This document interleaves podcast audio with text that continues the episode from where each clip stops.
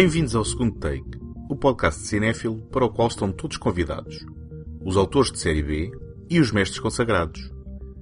O meu nome é António Araújo e neste episódio, em preparação para a antecipada estreia dos Últimos Jedi, recupero o episódio 10, onde analisei o Despertar da Força, o capítulo 7 da saga Star Wars, que relançou uma nova trilogia, na era pós-Jorge Lucas, para toda uma nova geração, e onde, por alguma razão, também abordei os dois telefilmes dos anos 80 protagonizados pelos Ewoks, celebrizados no Regresso de Jedi, A Caravana da Coragem e A Conquista de Endor. Este episódio é apoiado pela Take Cinema Magazine, a dar cinema desde 2007, com o intuito de oferecer uma alternativa cultural completamente gratuita. Em take.com.pt encontram críticas, artigos, passatempos, trailers e todos os números editados da revista.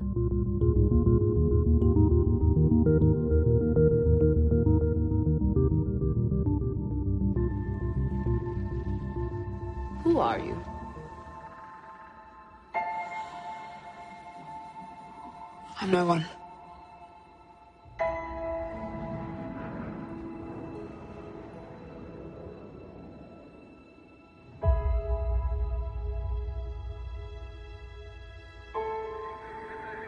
I was raised to do one thing. But I've got nothing to fight for.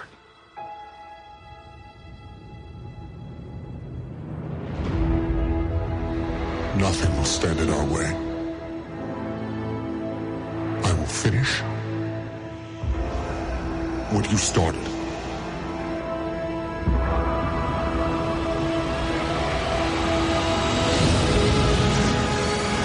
There are stories about what happened.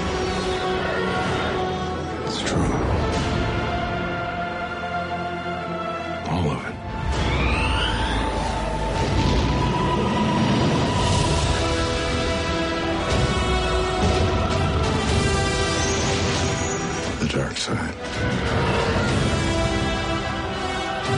A Jedi.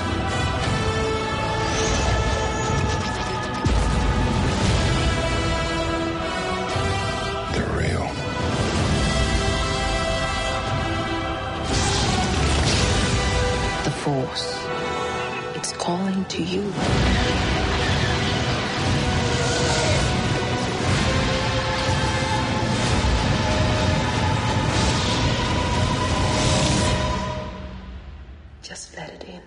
Nunca antes tinha vivido tamanha expectativa para a estreia de um filme. A única experiência comparável terá sido mesmo a expectativa para a estreia de A Ameaça Fantasma, primeiro episódio da saga que tem ocupado as primeiras páginas de todas as publicações nestas últimas semanas: Star Wars.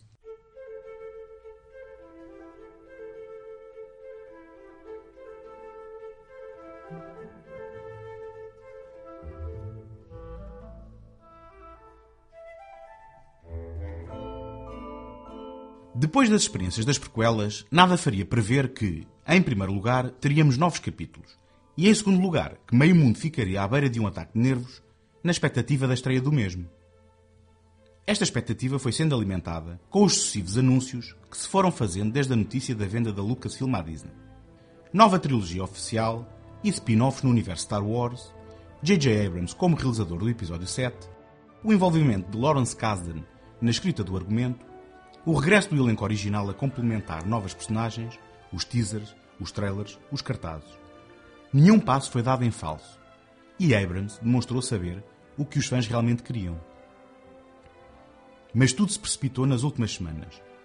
Numa demonstração que um novo Star Wars não é só mais um filme, mas sim um acontecimento cultural à escala global, onde, por paixão e cinismo em iguais doses, todos os meios informativos produziram retrospectivas, análises, antecipações, recordações, artigos e afins, com uma disseminação nas redes sociais que quase fariam dispensar o marketing da Disney, não fossem os lucros astronómicos de todo o merchandise que neste momento não conhece limites, desde os tradicionais brinquedos até produtos de beleza. E o filme no meio de tudo isto? A primeira boa notícia é que este é o melhor filme que os fãs podiam desejar. A segunda boa notícia é que O Despertar da Força é também um triunfo do marketing atrás referido, que soube vender exatamente o filme que produziram, não estragando nenhuma surpresa, nem tentando passar gato por lebre. Recheado de pescadelas de olho à trilogia original, J.J. Abrams demonstra um cuidado especial em agradar aos fãs sem nunca sacrificar a narrativa para tal.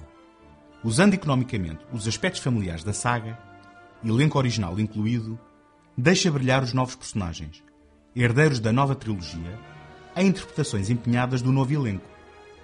John Boyega como Finn, Oscar Isaac como Poe Dameron e, especialmente, a luz e as trevas desta nova encarnação.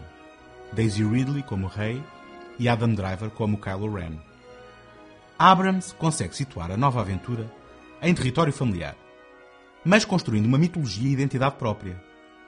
Este é o seu maior triunfo. O ritmo é frenético e as cenas de ação emocionantes. Se é verdade que algumas personagens são pouco desenvolvidas, vítimas da propulsão da narrativa, também é justo dizer que as peças centrais têm tempo para respirar e desenvolver o seu arco.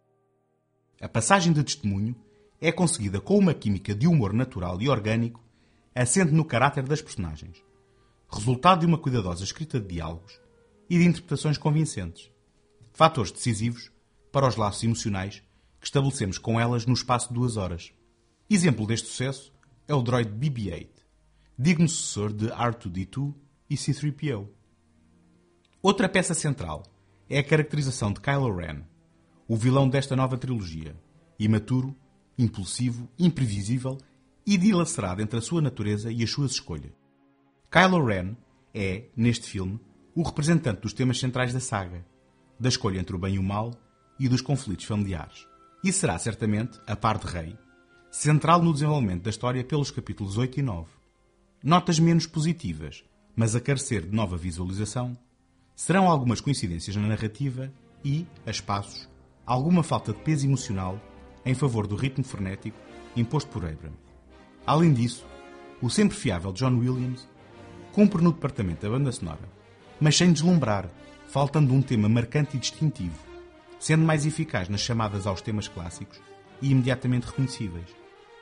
O futuro do Star Wars é risonho, porque acredito que o melhor ainda está para vir. Com Ryan Johnson ao leme do episódio 8, o legado iniciado por Abrams tem o potencial de ser expandido de forma inteligente e competente. E colocará finalmente um enorme talento no mapa, não tenho dúvidas.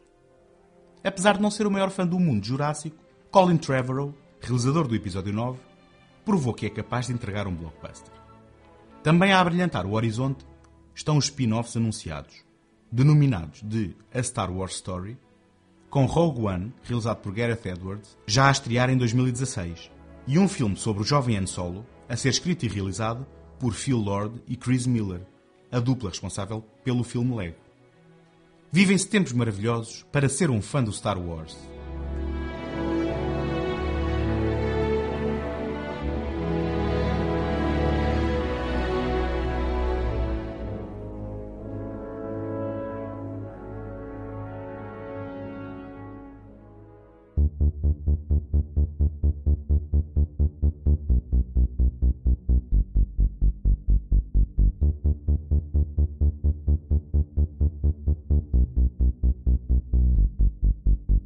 Gostava de partilhar convosco como me podem ajudar para vos continuar a oferecer este programa todas as semanas.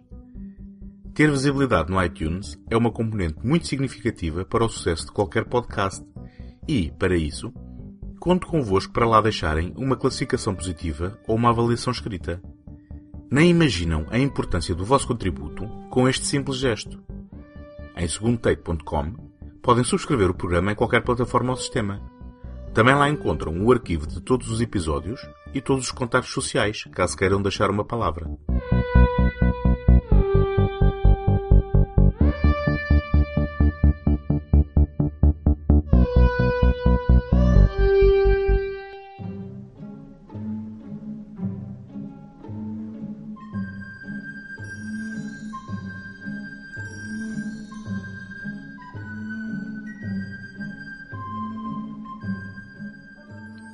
Antes das prequelas do Star Wars terem manchado junto dos fãs a trindade dos intocáveis filmes originais, já o inenarrável especial de Natal, emitido na TV em 1978, tinha demonstrado que o universo de George Lucas era falível.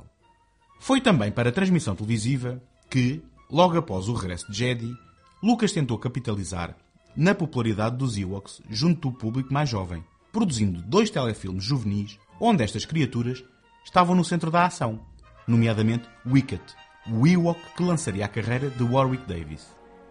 Falo de A Caravana da Coragem, de 1984, e A Conquista de Endor, de 1985.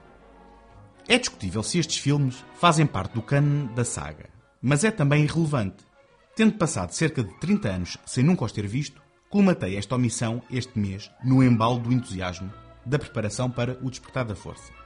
E a minha reação imediata é que, dos dois filmes, um não é horrível e o outro é A Caravana da Coragem.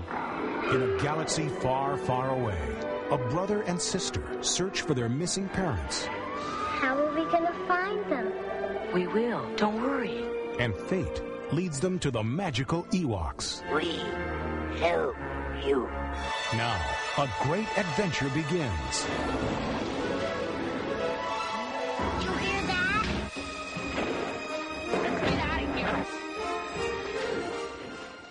Caravana da Coragem conta a história de dois irmãos, Mace e Sindel, separados dos pais, raptados por um gigante, que unem esforços a um bando de Ewoks numa missão para os salvar. O que poderia ser uma cativante aventura infantil é, na realidade, um filme desconchavado, com uma realização amadora e interpretações sofríveis, sem emoção, ação, aventura, ritmo ou noção de tempo fílmico. Mesmo os efeitos especiais, com o devido desconto de uma produção televisiva, atinge níveis dignos de um Ed Wood, com aranhas de borracha abanados em frente aos atores para efeitos dramáticos. Com uma narrativa reminiscente da Irmandade do Anel, do épico de Tolkien, Caravana da Coragem tem como único elemento redentor as personagens luminosas Wisties, um conceito simples, mas de uma execução com técnicas de animação com real charme e impacto. Somewhere at the end of the galaxy, two friends were about to say goodbye What's wrong? Danger. until the forces of evil threatened their lives. Don't look back, just run fast. Run. And together, they face an incredible adventure beyond imagination. There's no escape for you, my little one.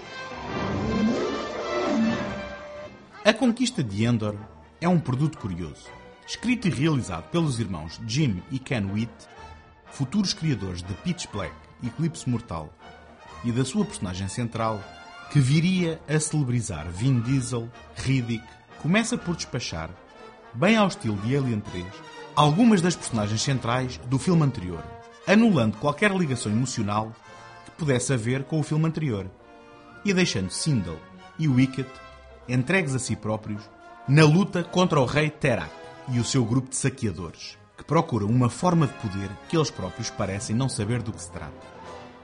O que se nota imediatamente é que o filme é muito melhor que o anterior, com cenas de ação relativamente emocionantes e outro sentido de ritmo e diversão. As interpretações também são de melhor qualidade, nomeadamente do veterano Wilford Brimley, cara conhecida de Veio de Outro Mundo, ou Cocoon, A Aventura dos Corais Perdidos, e de Cian Phillips, que muitos reconhecerão como a reverenda mãe Gaius Ellen Moyham do Dune de David Lynch. Infelizmente, dizer-se que um filme é melhor que A Caravana da Coragem não é grande elogio, e A Conquista de Yonder nunca chega a ser verdadeiramente memorável e marcou o fim, em boa hora, das aventuras dos Ewoks. Encontramos na próxima semana. Até lá, boas fitas!